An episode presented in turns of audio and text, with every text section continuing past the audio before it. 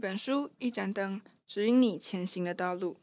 欢迎来到绿灯书社，这是由喜爱阅读的北一点灯人经营的 Podcast 频道，将会带你一起来认识各种书籍，一起享受阅读的乐趣。Hello，大家好，欢迎收听很认真聊书的图书馆与他的常客们专栏。我是今天的主持人云珍。今天这集要跟慧宇老师聊聊每个人的短历史。这边想借一个我曾经被电爆的口试题目来问问慧宇老师：您的理解中，基因是什么呢？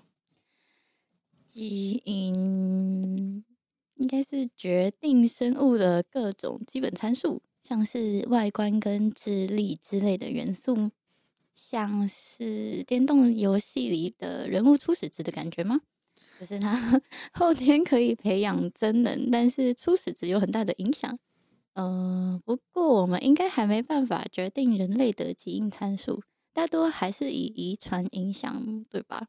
现在好像只能做到剪辑片段的基因吗？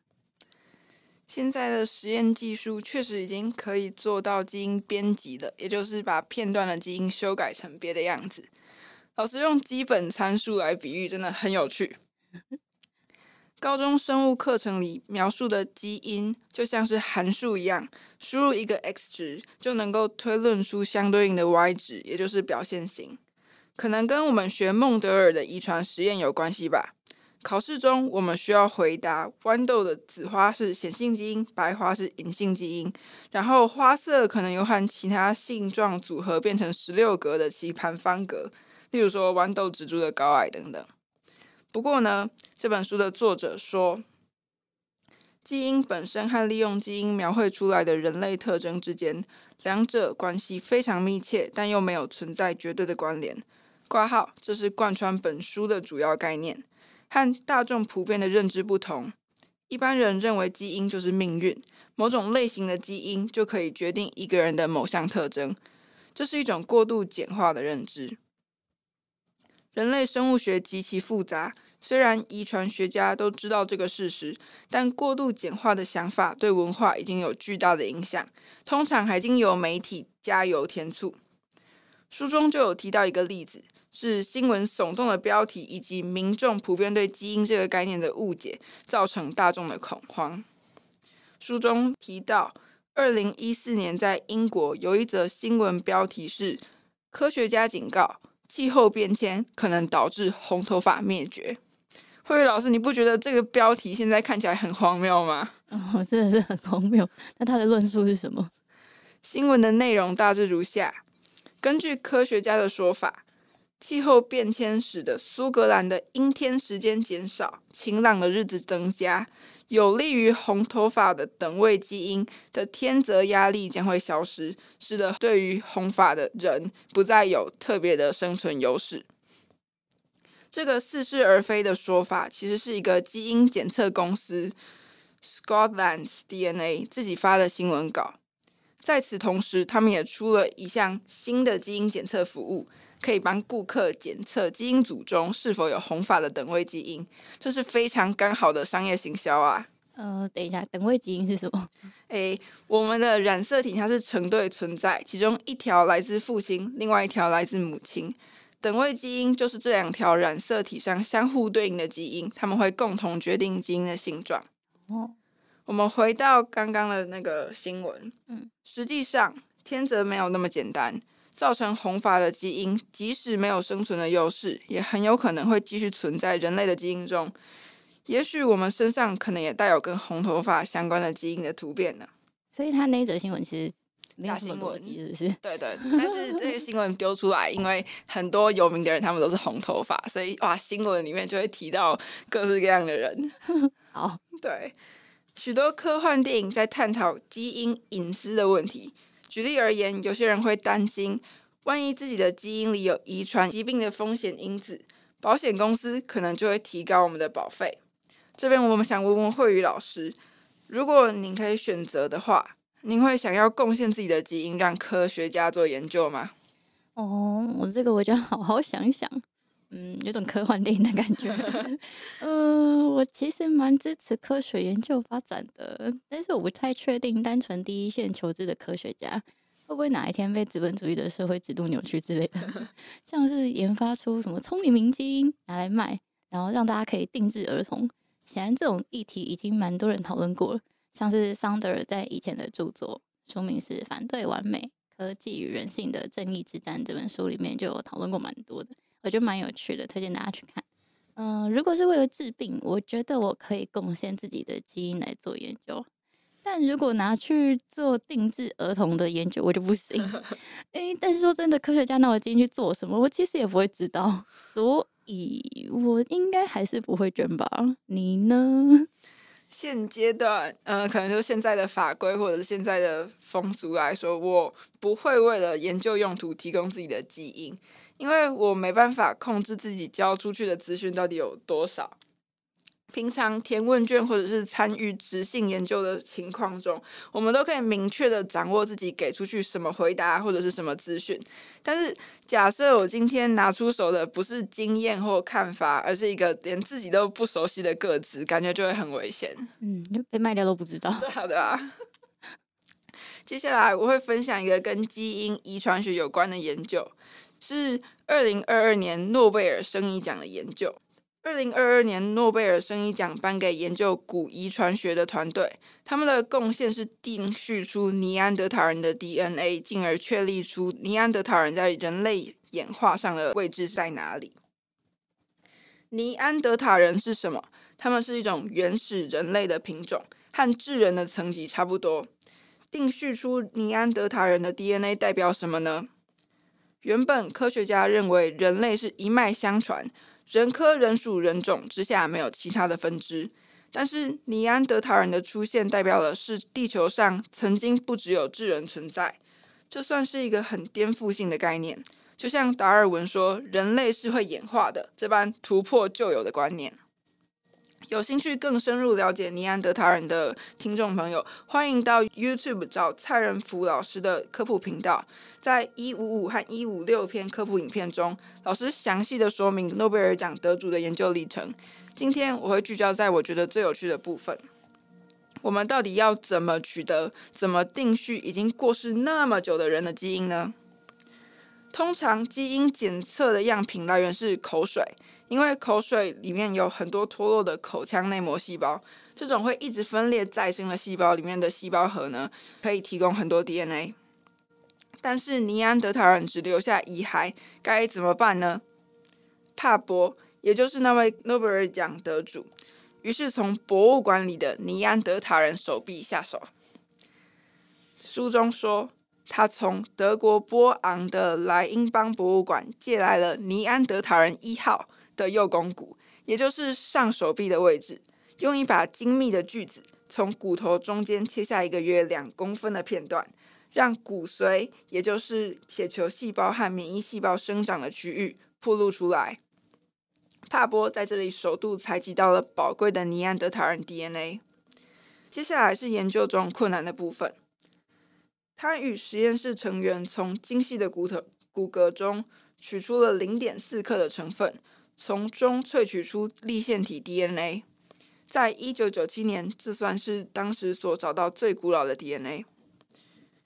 要先从立线体 DNA 开始的理由非常简单，因为相较于细胞核里面完整的遗传物质，立线体的 DNA 比较短，更容易分析。再者，通常一颗细胞中只会有一份细胞核 DNA，就会有很多很多份粒线体的 DNA。当初进行实验的目的是证明我们确实能够取得已灭绝生物的 DNA，像是《侏罗纪公园》的剧情那样，并且证明取出的 DNA 会没有受到污染。不过这两个情形的年代相差蛮大的，就是这两个四万年历史的人类骨头跟六千五百万年前的恐龙骨头，他们萃取出的难度差蛮多的，所以这就是一个初步的实验。哎，等等，我有个问题。嗯，所以这四万年前的骨头里面的 DNA 是还可以拿出来分析的？是，他们就做到这件事情。嗯，那那是有活性吗？他们不是。嗯，这是个好问题。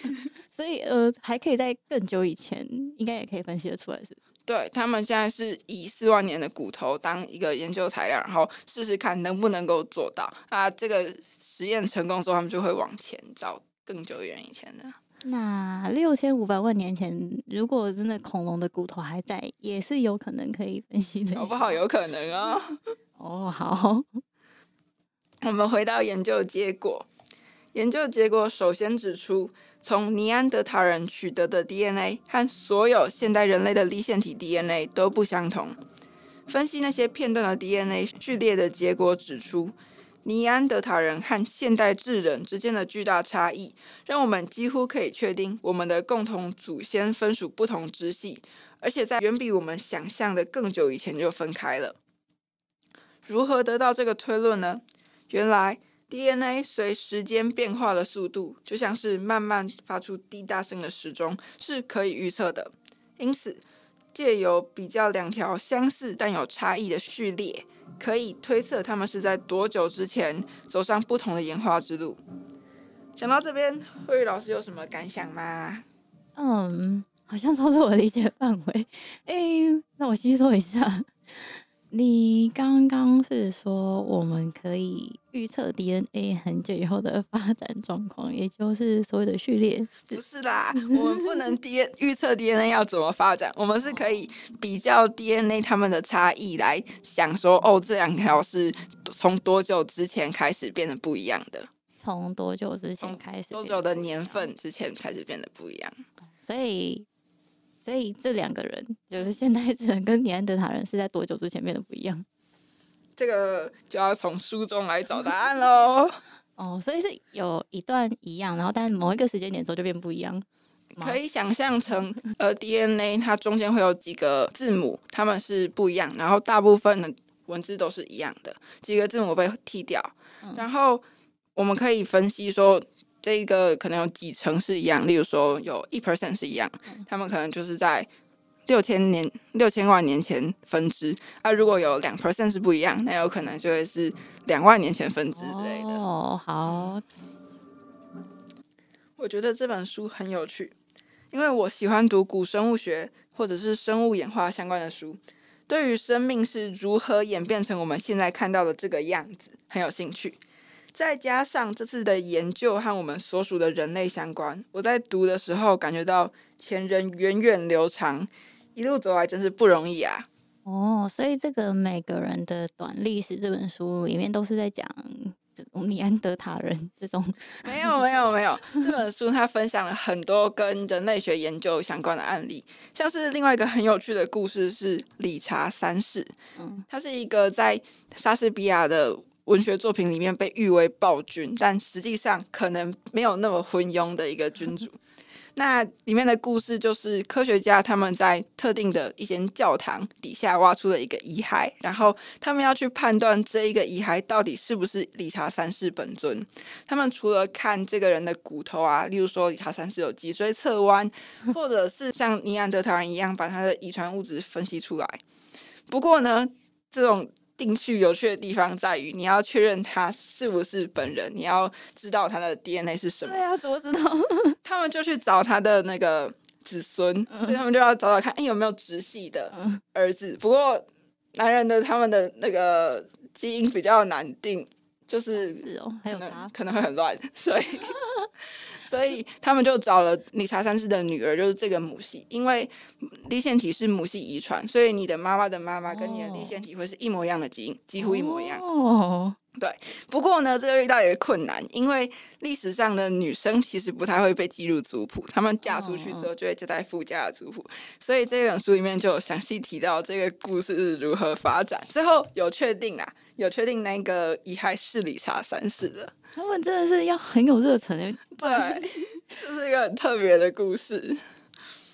我是蛮难想象，就是为什么科学家会想要，就就你刚刚说的这个情境，为什么会真的想要把理查三世找出来？就是这是有一个基金会赞助他们做这件事情吗？听起来需要花很多很多的时间，是啊，是啊，一个没有什么商业利益的研究。嗯，而且其实，在最一开始，他们可以很快的就。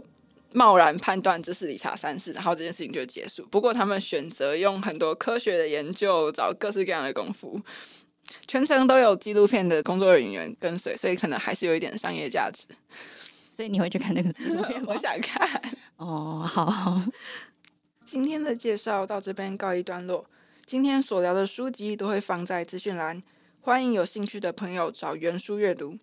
除此之外，可以在 IG 搜寻北一点灯人，会有更多不同于 Podcast 的内容。